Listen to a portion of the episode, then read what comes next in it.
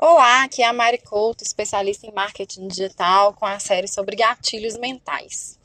Hoje eu queria trazer para você um gatilho que é muito bacana de ser utilizado e que ele não é utilizado apenas para sua vida profissional não, tá? Você pode usá-lo em qualquer ambiente, em qualquer momento da vida.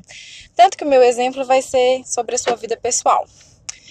Se você tá aí sozinho, procurando um crush, querendo alguém para ficar juntinho no final de semana, Aí você tem aquela pessoa com que você tá saindo, e você liga pra pessoa, e a pessoa não te responde, e aí a pessoa te liga, e na hora que ela te chama, você vai, corre, sai com ela. O que que acontece com você normalmente?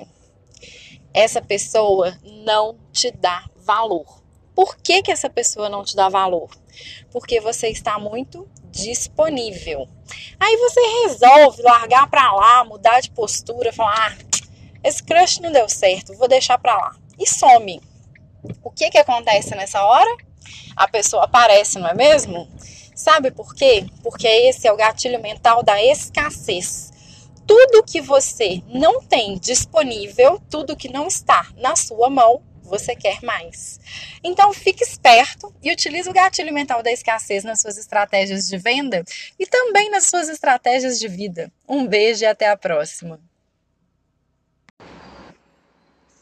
Olá, tudo bem? Aqui quem fala é a Mari Couto. Eu sou especialista em marketing digital e venho aqui hoje para poder conversar com você um pouquinho sobre gatilhos mentais.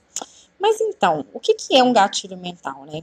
O gatilho mental, ele é mais ou menos como uma explosão de sentimentos. Ele aproxima você da compra e afasta a rejeição. Quando você utiliza um gatilho mental, é, você consegue vender mais e mais rápido quando você conecta com as pessoas. O que, que acontece é que muitas das vezes a compra mental já aconteceu, mas você não tem nenhuma ação para que essa conta, para que essa compra seja efetivada. Então, para que você consiga efetivar a compra, você precisa utilizar os gatilhos mentais. O gatilho mental é mais ou menos como se fosse o seu leão, ele é a emoção. E a chave da jaula é a sua razão. E quem quer, quem, quem tem a chave dessa jaula, quem quebra a jaula é o gatilho mental.